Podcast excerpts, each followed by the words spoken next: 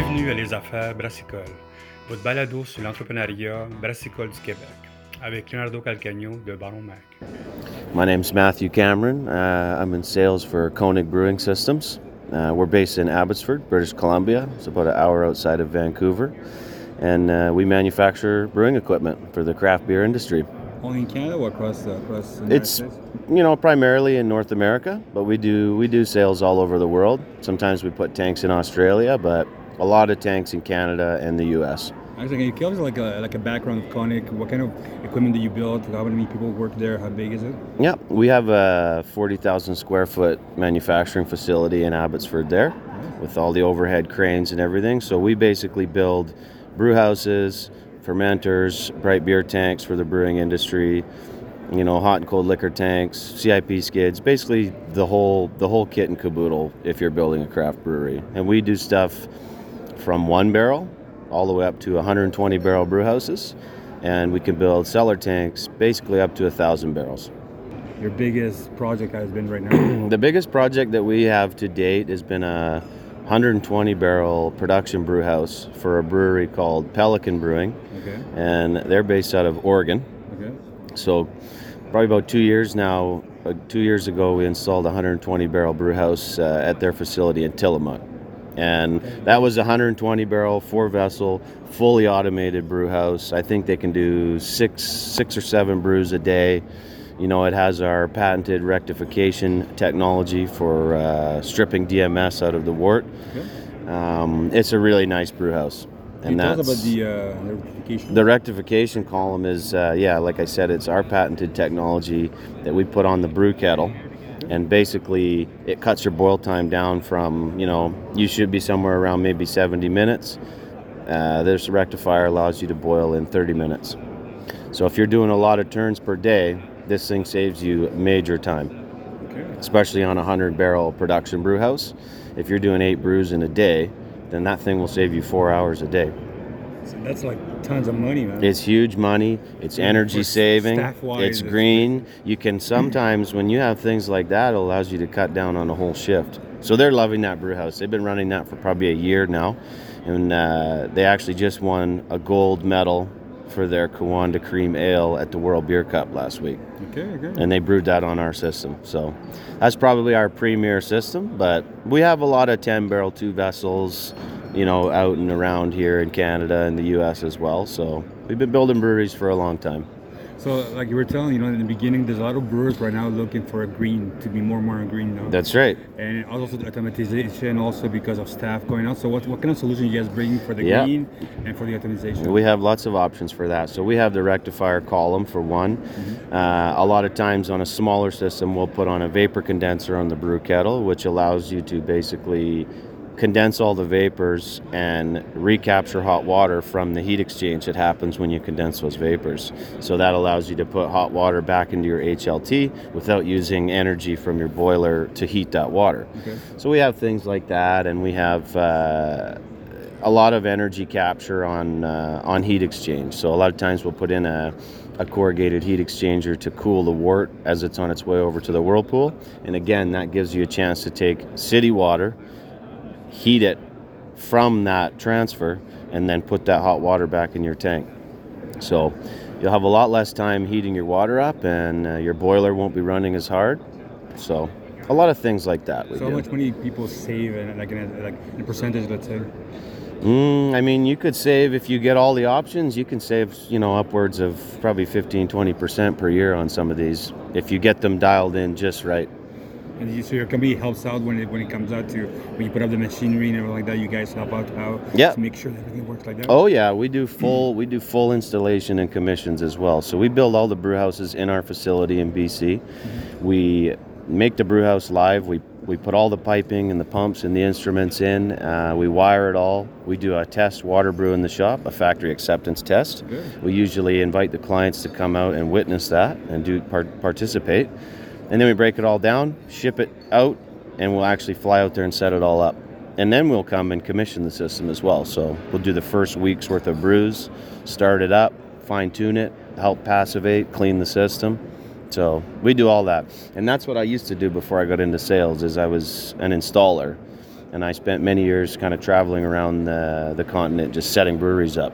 Don't you miss going installing equipment stuff like that? Yeah, I still do it from time to time. We're putting a 40 hectoliter system in Toronto for Burdock Brewing right now, and uh, I'll fly down there in a couple weeks and install that myself. So it's a dual role. I'm in sales now, but you know, being a welder in the past, building the equipment, I have a few hats to wear. So That's good. Yeah. So what do they, when people come to see you, what kind of questions they, they get in the first when they come to see your, your equipment? You're just like, this I'm, I'm doing. I'm doing this brewery right now. I'm, I want to I want to do stuff like that. Mhm. How does it work when people come A to Z to see you? Well, I mean, we definitely have a lot of uh, consulting experience to help help these clients put their breweries together, and it, it's different. Some some people have a lot of brewing expertise, and so they come to you with exactly what they want. Yep. And other people will come to you and they say, "I want to make these types of beers," or you know, I have this limitation with my building, and so they kind of give us the unique part of their project, and then we design the brewery around that. You need, if you need your brew house to be a certain layout to fit in a certain space,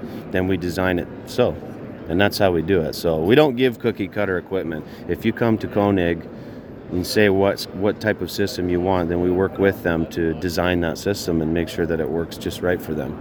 So what do you see right now? You, do you see people? Other people have to do stuff like that, like to make sure that everything works well, or people Yep. people are all looking for the easier way to go. What are you looking, what are you seeing more and more?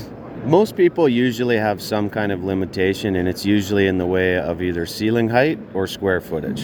And those are the most common ones that we see. And so it's But very in city or uh, only in the city or yeah, it's city? usually in the city because if, if you're you know if you're building a new building, uh, those those issues don't exist. But a lot of times people have existing buildings and even existing breweries that they want to take the old one out and put a new one in. But they might say, oh, you know, our ceiling can't support a hanging grist case, so we build them a freestanding one because normally it hangs from the ceiling, right? Yeah. So we do stuff like that all the time, but that's typically what it is. It's the ceiling height, and so we work with them to basically custom design the tanks and the and the system to to make it fit.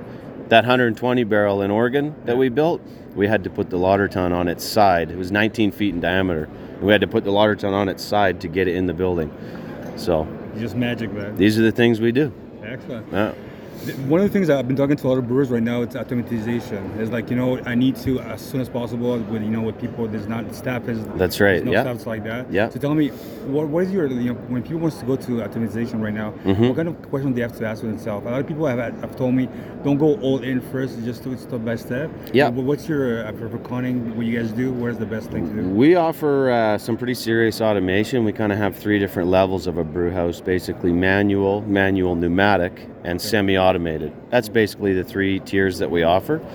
Um, and, you know, if someone wants to push all the buttons on a screen and make the valves open and close like that, Yeah. but otherwise everything's manual, you know, then that's a manual pneumatic system that we'll offer. And so that comes with a full HMI touchscreen PLC panel, and that allows you to open and close the valves. You can read all the temperatures and pressures of the equipment on the screen. And then you can take it one step further when by adding instrumentation like you know Coriolis mass flow meters and turbidity meters, things that measure gravity and wort clarity, and speak to the computer to tell it what those measurements are.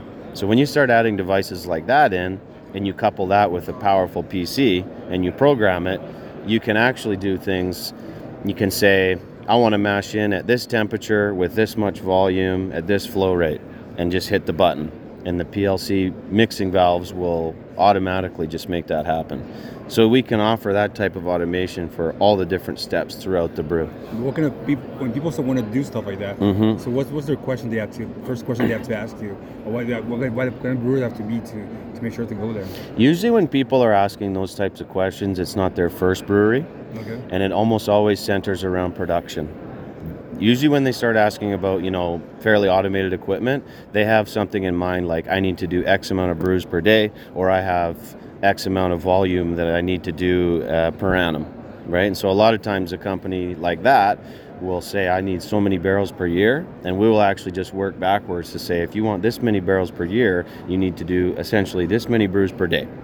And to do that, you need this system, right? But people who people who want uh, you know a starter brewery, like you said, start small, and work your way up to that. Usually, it's somebody's. hands, man. You, you use your hands. You know, you use the old school traditional way of, of measuring. You know, with with instruments and seeing it and smelling it and feeling it.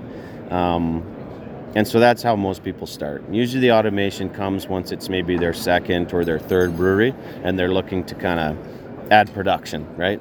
Okay. Yeah. So that's usually how that comes about. But like like anything, it's uh, it's not cheap. When you start adding in computers and automation and programming time, it gets uh, gets a lot more expensive. But I know government is helping a lot to. to There's a lot of grants. You know what? Most of the grant the grants uh, revolve around efficiencies, like we were talking about, and energy savings. So anytime there's grants involved, we offer as much energy saving equipment as we can so that they can qualify for those grants. Okay. So we do that kind of stuff all the time too. The great thing about you is that you're, you're in Canada and the US, you're in Australia. So Mhm. what kind of trends do you see, you know, in equipment right now and people going to? I mean, the right biggest the, the biggest thing, and it's always uh, it's always comes up in any conversation when someone's looking for brewing equipment is uh, do they want their equipment made domestically in Canada or in North America, let's say, uh, or are they looking to purchase their equipment offshore, maybe from China or something like that, where everyone knows you can get the, the equipment for cheaper, but the thing that we're seeing now with the economy and you know just the, the geopolitical instability is uh, it's not that great anymore. Sometimes it's the shipping costs. Sometimes it's a delay at a port for whatever reason. Just giving a call and someone talk to someone. Well, right now. exactly right. So a lot of times, what what made people go to buy tanks from China was they could get it quicker and they could get it cheaper. The quality wasn't as great, but sometimes they're willing to sacrifice that a little bit to get it sooner and maybe save some money. But now what we're finding is with the shipping costs and the the instability of the logistics and everything, he might end up actually getting it three months later than what he was supposed to, and all of a sudden he's looking back at us going, maybe I should have got my tanks from you guys in the first place, right? And we're seeing a lot more of that right now. So how do you work with inflation with the, with brewers right now? do you have a program for them? Do there's a way to do to make sure that you know you can pay your equipment? Do you have a, Yeah. any way to work with Yeah, them? well, we uh, we write sales contracts up, and uh, you know at the at the time of signing, we honor those prices. And how we combat that as a manufacturer, because material price is skyrocketing, but with the forty thousand square foot facility and all that space to work, uh, we buy a lot of our raw material in bulk. So we buy coils of steel, um, and we actually create all the can portion of the tank. We, we create all that from scratch. And so when you're bringing in, you know, thousands of pounds of uh, steel on coils, we're able to secure that for a good price, hold that steel for a long time, and so we can sell you a tank at a price today. And if we build it in six months' time, you still get to pay that price because we brought all the material in at that time. And we are able to hold on to that for you know for a lengthy period. So it allows us to keep our pricing fairly competitive and and consistent. And it's made in Canada. and it's made in canada Excellent. 100% So Matthew, if somebody wants to get, get in contact with you for just talk to you to get a to get a quote, how does it work?